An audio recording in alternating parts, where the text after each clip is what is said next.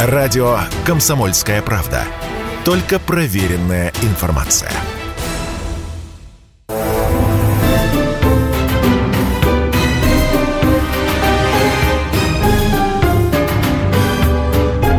Предыстория. Мысли. Факты. Суждения. Предыстория. В студии радио «Комсомольская правда» Иван Панкин, мой коллега Павел Пряников, историк и журналист. И сейчас будем говорить про масонов в СССР. Масоны, как говорит э, великий секретарь Великой Ложи России Павел Строганов, масоны, внимание, политику не лезут. Вот эту цитату вы в ходе нашего разговора сейчас услышите от самого Павла Строганова. Мы до него дозвонились, поговорили с ним. Вообще очень интересна судьба масонов вот в СССР. А когда масоны пришли вот в Советскую Россию? Или они были уже при, царс... при царском режиме? Они были при царском режиме. Это конец 18 века, расцвет масонства. А, например, Новиков, Э, знаменитый э, издатель и такой просветитель, и были запрещены уже после восстания декабристов окончательно в начале 30-х годов Николаем Первым, как раз именно по той причине, как он считал, что масоны активно вмешиваются в политику. Вмешиваются не в том смысле, что они что-то диктуют, вот неправильно иногда понимают вмешательство масонов в политику, а неизбежно любая тайная организация, она подчиняет себе политическую волю. То есть люди собираются вроде бы с благовидной целью там, обсуждать какие-то оккультные дела, ну, с благовидной, как им кажется, э, что ничего в этом крамольного нет. Думают, как достичь блаженства души, как там приблизиться э, к каким-то своим идеалам. Но любая закрытая группа, тем более в которой собираются чиновники, военные, спецслужбисты, э, образуют какие-то неформальные связи. И эти связи начинают превалировать над политической, еще раз скажу, волей целей, потому что человек начинает определять свои действия, например, не службой государству или даже службой партии, а службой именно этой тайной организации, потому что он считает, что эта организация, она самая правильная, потому что именно только она позволяет человеку раскрыться и чего-то достичь.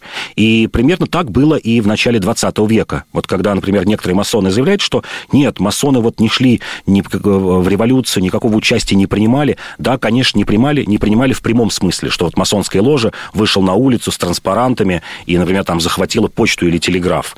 Нет, все проходило по-другому.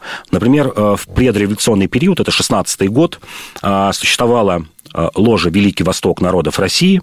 Ну, проводила и проводила какие-то свои ритуалы. Люди собирались, неизвестно, чем занимались. Вот опять нужно понимать, почему у нас мало информации о масонских ложах. Потому что, как пример этой э, э, ложи «Великий Восток», никаких бумаг внутри этой ложи не составлялось, не писалось. Если такие бумаги все же были, они тут же сжигались.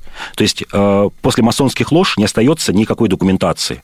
Вы ничего не можете предъявить этим людям. Все происходит устно. И поэтому Поэтому, конечно, возникает некий такой ореол таинственности, а чем они там занимаются. Спецслужбы ну, в те времена еще не прослушивали, не было прослушек. Ну, пытались какие-то бумаги обнаружить, ничего нет. Подсылали каких-то своих людей, люди общаются с какими-то тайными знаками непонятными. А все это привело к тому, что в 16 году люди, входившие в эту ложу Великий Восток России, получилось так, что там собрались люди из разных политических организаций, часто в реальной жизни враждовавших между собой. В первую очередь, конечно, представители политических партий. Например, в 4 Государственной Думе кадеты, октябристы, эсеры и меньшевики, кто-то ненавидел друг друга, кто-то просто вел э, длительные баталии друг с другом. А вдруг в этой ложе, на этом заседании, все вот эти проблемы были, отбрасывались, и люди решали какую-то одну общую проблему. Одна общая проблема была, конечно же, свержение царя. Все понимали, что у нас много различий, как они говорили, у каждого есть свое представление об идеале, но в чем мы едины? В том, что царь, безусловно, является ну, такой гирей, ношей на ногах России, его нужно свергать. А как масоны вели себя вот уже в 20-х годах? И самый любопытный момент, им реально на руку была революция, смена власти в России? Да, безусловно безусловно, была с, э, после февральской революции все эти ложи, ну, они и тогда были, не то что сказать, запрещены. Это для получения большей власти. Для получения большей власти, это раз. А второе, для более тесного общения со своими коллегами в Европе. Потому что, например, царская, царская охранка э, все же препятствовала, э, не давала таким широким контактам, например, этих, этой ложи «Великий Восток», скажем, с французскими или английскими коллегами, потому что усматривала в этом, ну, какой-то шпионаж, ну, просто что-то непонятное. И тут февральская революция, они начинают тесно друг с другом общаться, общаться, а, начинаются ну, какие-то встречи, причем открытые, большая делегация едет в 17 году в Англию, где встречается со своими коллегами.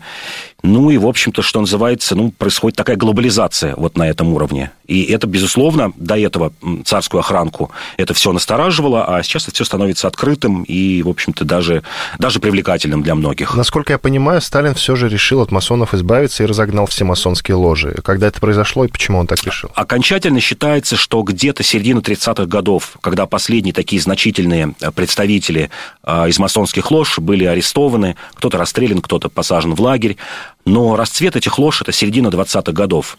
И это было связано с несколькими причинами. Первое, э, ГПУ действительно пыталась понять, и как-то использовать, вот как им казалось, оккультизм этих лож. Они пытались ну, понять, что-то там происходит, ведь ради чего-то люди идут, что-то там делают. Может быть, это как-то можно поставить на службу э, Советской России или хотя бы на службу э, нам, чекистам. В чем-то это действительно помогало. В первую очередь в контактах. Например, Рерих и вообще вся группа вокруг Рериха, это действительно выходцы еще из старых лож дореволюционных, э, он был использован как такой, ну, один из лучших агентов, например, ЧК э, за границей. И так как он был фош и в ложе европейские и американские, поставлял довольно-таки много информацию. То есть в этом смысле ложи были полезны. А второе, для чего эти ложи, ну, скажем так, разрешались. Я не скажу, что там приветствовалось э, там, создание новых лож, но, скажем так, закрывались на них глаза. Второе – такие центры кристаллизации, когда считалось, что вот ложа, она притягивает людей э, чудаковатых одновременно, одновременно недовольных, каких-то оппозиционеров, что не нужно каждого ловить по отдельности по углам, а вот мы э, создадим организацию или просто, скажем так, будем позволять ей существовать. И эта организация будет привлекать десятки, сотни людей, и вот всех мы в одном месте и возьмем. Во всяком случае, будем знать, чем они все вот в одном месте вместе занимаются. То есть это такая двоякая цель преследовалась. Первое – это вот использование масонских лож э, спецслужбами как агентов, в том числе за границей. А вторая – это вот такая точка кристаллизации для выявления скрытых оппозиционеров. Ну, ты видишь, любопытный момент, все-таки сами масоны, судя по всему, опровергают причастность к политике вообще. Ну вот я уже говорил о том, что мы послушаем обязательно комментарий Павла Строганова. Это великий секретарь Великой Ложи России. Кстати, любопытный момент. Все слова должности пишутся с большой буквы. Великий секретарь Великой Ложи России. Вот такой любопытный момент. Итак, слушаем Павла Строганова о том, какое влияние масоны оказали на революцию 17 года. Утверждение некоторых историков и некоторых людей о том, что масонство сыграло какую-то роль в революции 17 года, на самом деле ничего общего с тем понятием настоящего масонства, которое знаем мы и знают настоящие историки, абсолютно не имеет. А действительно, в начале 20 века существовало существовала некая организация, которая называлась Великий Восток народов России и мнила себя масонской. На самом деле э, эта организация не входила в всемирную семью э, Великих Лож, не являлась масонской по сути, то есть даже не проводила никаких ритуалов. Масонская являлась только по названию. Действительно, там было огромное число и членов Временного правительства, и министров, э, и кого там только не было. Но на самом деле это было не масонство, это была политическая организация, просто мимикрировавшая под Великую Ложу, и не более того. То есть, по факту, масоны в революции 17 года никакого участия не принимали. Это Павел Строганов, великий секретарь Великой Ложи России. Павел, ну ты видишь, опровергает причастность к политике вообще. Интересно, зачем им это надо? По-моему, это очевидно, и все об этом говорят и знают. Ну, мне кажется, важно просто само упоминание масонов и масонских лож. Это, возможно, притянет какое-то число неофитов. Это, наверное, способ напомнить о себе. А масонская ложа существует на взносы ее членов. Понятно, это деньги, это какое-то влияние в органах власти. Возможно, не то, которое у них есть, э, но которое, вот как им хочет казаться, должно, должно быть. То есть, мне кажется, здесь э, чисто такие прозаические причины. Понятно, что шансов на избрание таких людей немного, но способ о себе заявить громко, привлечь каких-то новых членов, обратить внимание на себя, это действительно такая хорошая форма. Но на Западе, насколько я понимаю, совсем совсем другая ситуация. Например, говорят о том, что Черчилль тоже состоял в масонской ложе, да? А Сталин у нас почему-то масонские ложи разогнал. Есть тут связь какая-то? Да нет, связи никакой нет, потому что Сталин не терпел конкуренции. Вообще спецслужбы считали, что, в общем, какая-то тайная организация должна быть одна, которая называется ЧК, ГПУ, НКВД. А все остальные это такие прямые конкуренты. Тут, в общем-то, все понятно. Иван Панкин и Павел Пряников, историк, журналист, основатель портала толкователь.ру.